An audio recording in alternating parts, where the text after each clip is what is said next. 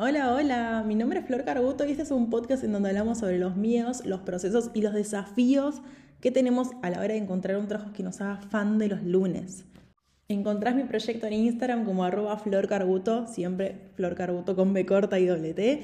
Y si te gustan estos episodios del podcast, te invito a que le des a la campanita de seguir arriba a la izquierda para enterarte sobre los próximos episodios, rankearlo y, por qué no, compartirlo aquella amiga, cuñada o persona que está viva, que está en un gran momento de, sentirse perdida con su vida y no saber a qué se quiere dedicar, ni más ni menos.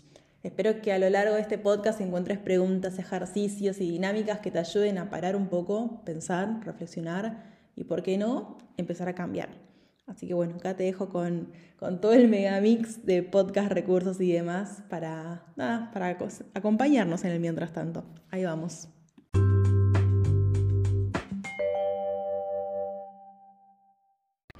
Hola, hola, ¿cómo estás? Bueno, acá vengo a charlar un chiquitín más sobre la existencia del mediano plazo, que sí existe, no es algo extraño y está buenísimo que nos podamos empezar a amigar un poco con este plazo, con estos términos. Voy a estar leyéndote un poquito de lo que fue el último news, pero también aprovechando a que quería compartir más cosas sobre este tema, así que va a ser un poquito de todo. El news creo que, no sé, fue del 10 de diciembre, arrancaba hace tiempo diciendo, hace tiempo que vengo charlando en los distintos espacios que acompaño sobre los medianos plazos, sobre la importancia que tiene el mediano plazo. Porque parece que hoy, si las cosas no son ya, no pueden ser. O sea, contemplamos solo una única posibilidad o dos posibilidades. Que pase ya o que no sea directamente, ¿no? Vivimos en un mundo polar en donde nos sobreexigimos hasta la médula para agotarnos y colapsar y después frustrarnos porque esas cosas ya no sucedió, o vivimos amargadas porque ¿para qué nos vamos a poner a hacer si no podemos cambiar? Si esto no puede ser ya. Creo que es un, es un combo, son dos posibilidades que solo garantizan frustración, amargura, enojo, que, que a la larga y a la corta también no, no nos generan nada lindo. Esto no, no le sirve absolutamente a nadie. Personalmente me encantaría que podamos reconocer la existencia del mediano plazo, como te decía. Sé ese tiempo que no es inmediato, lejos está de ser inmediato, pero que nos permite ir construyendo lo que sé que querramos con mayor liviandad y en paz, sabiendo que esto va a suceder. No va a suceder ni hoy, ni mañana, ni pasado, ni quizás en los próximos meses, pero va a suceder. Esta idea de poder ir construyendo todos los días, más o menos, y acercándonos a ese a ese lugar. ¿Qué pensás vos sobre el mediano plazo? ¿Qué sentís? Así un poco terminaba, terminaba un poco el news. Y, y me, acordaba, me acordaba de varias cosas. Una es que yo tengo una especie de... No, no sé, no es un TOC, claramente no es un TOC, pero algo que hago siempre, siempre, siempre que me subo al auto, ya sea para hacer 30 cuadras o para hacer 800 kilómetros, o incluso cuando he viajado en avión y he cruzado un océano, en general me fijo, ah, bueno, quiero ir para allá o vamos a esta ciudad. Y mi mente automáticamente separa ese tramo en diferentes lugares. O sea, vamos a poner un ejemplo como muy eh, claro acá para las personas que viven en Ciudad de Buenos Aires. Quiero ir a Mar del Plata, por ejemplo. Mi mente dice, ok, Buenos Aires, Mar del Plata es el tramo final y en el medio digo, bueno, en Dolores seguramente tengo un, llego como un checkpoint, como un lugarcito en donde paro, es medio la mitad del recorrido. Después tendré un par de lugares de post Dolores y anterior tengo seguramente salir de mi casa, entrar a eh, Lugones, entrar a Autopista La Plata, pasar por Chascomús.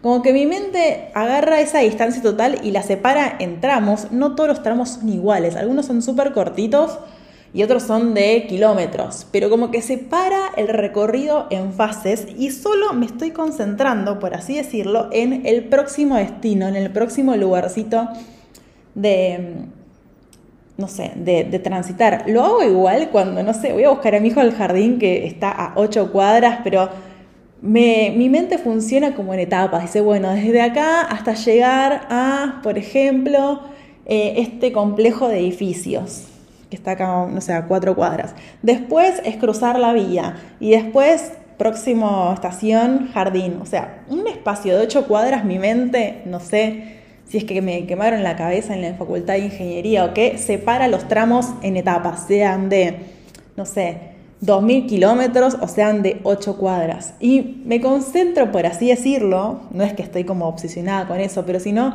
sé que el próximo hito a recorrer es llegar a estos edificios y después el próximo hito es cruzar la barrera. Y cada, cada vez que llego o sí, paso esos lugares, no sé, sensación de felicidad y dopamina, por así decirlo, decir como, ah, estoy un poquito más cerca.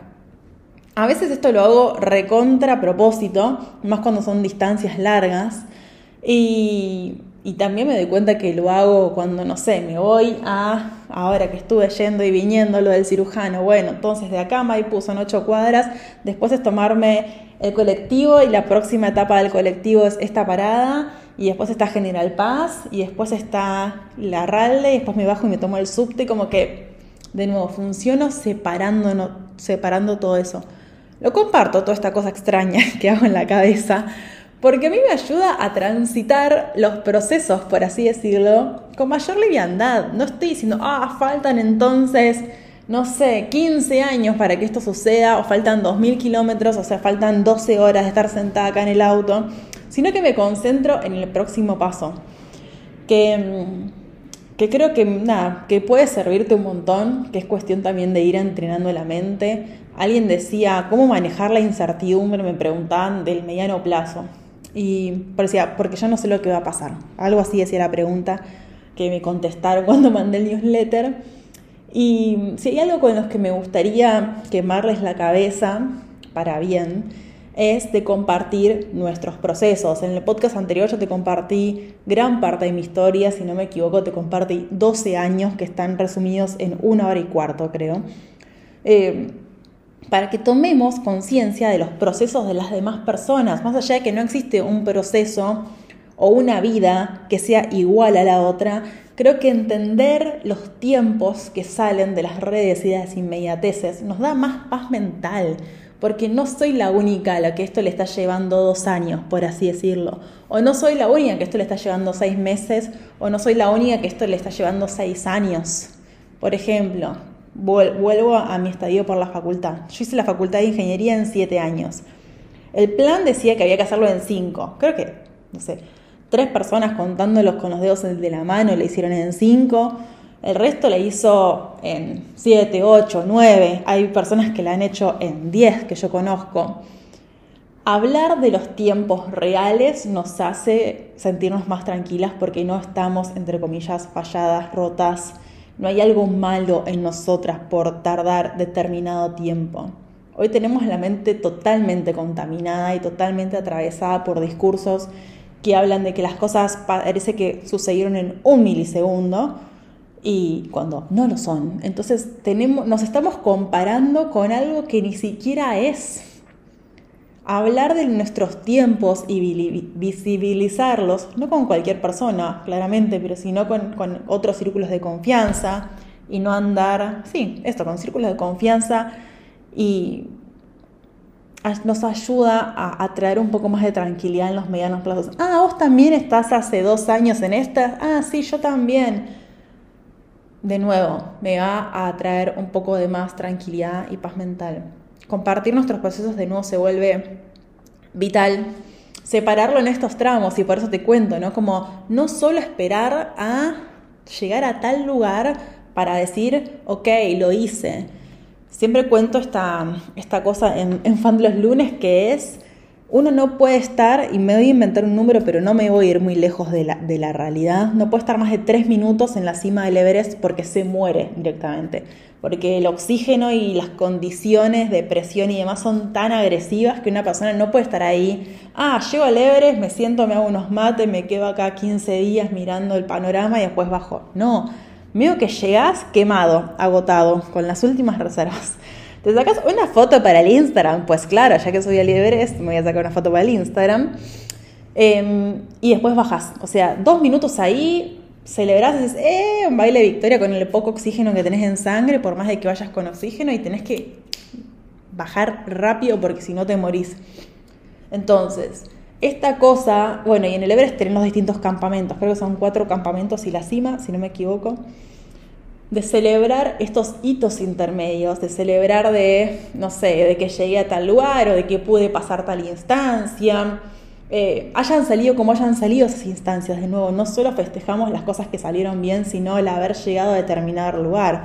Ah, mandé este mensaje, ah, me postulé a tal lado, ah, arranqué, arranqué la facultad, em, pedí a mi jefe que me redujera la jornada laboral porque estoy requemada, pedí un aumento de sueldo, lo que sea, esos hitos intermedios que te están llevando al lugar que querés, salgan como salgan para mí, se festejan, se celebran y en el caso de que no hayan salido como vos pensabas, se toma el aprendizaje para integrar y que la próxima vez no la demos menos contra la pared o tropecemos menos con esa piedra, por así decirlo.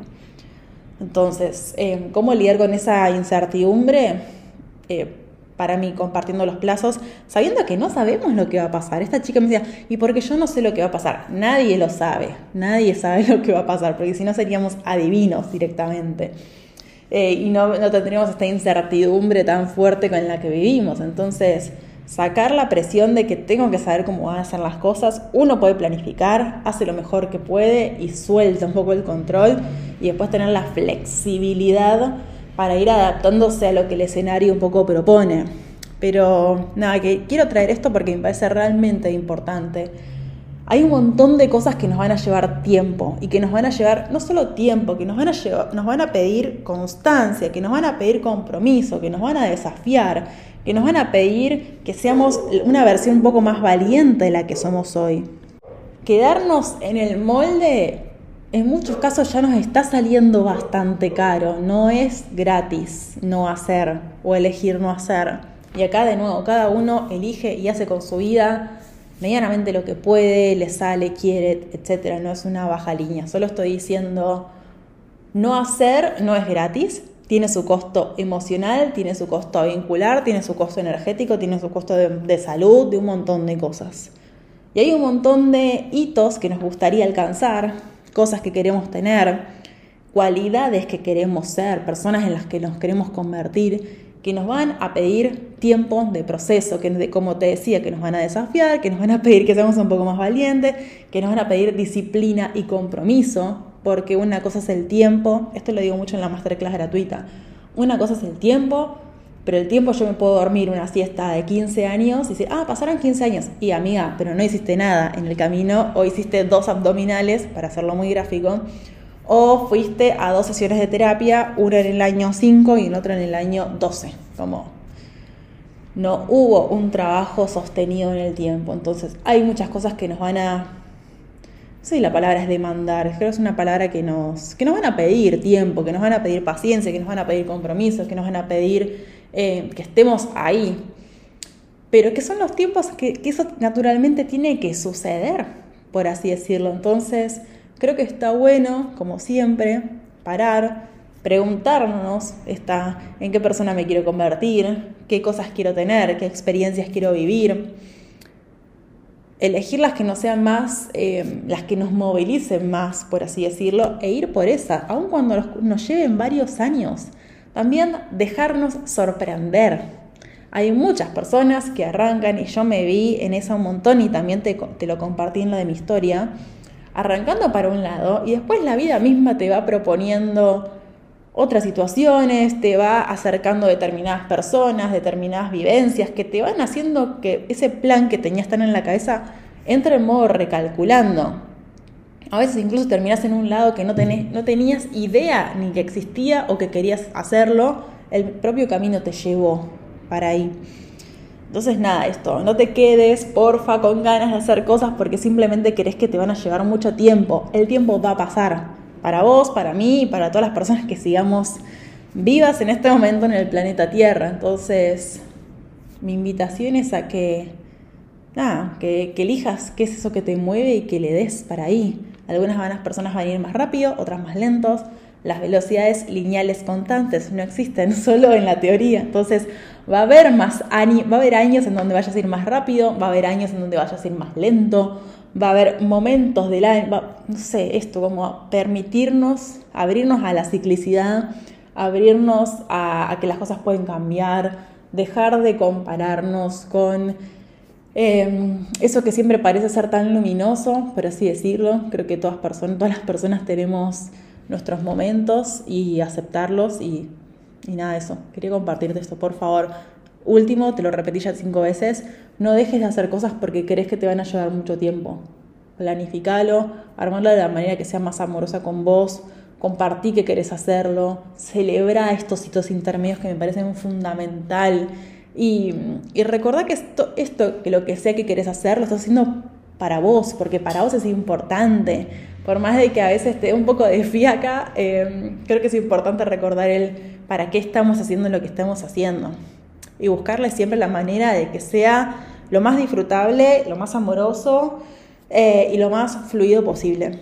Bueno, ni más ni menos, acá un poco mi, mi cosa que quiere compartirte sobre el mediano plazo. Te mando un abrazo y todo lo que me quieras compartir vos sobre este episodio me lo puedes dejar en los comentarios creo que de abajo de Spotify o me puedes mandar un mail o me puedes contactar el Instagram. Te mando un abrazo grande.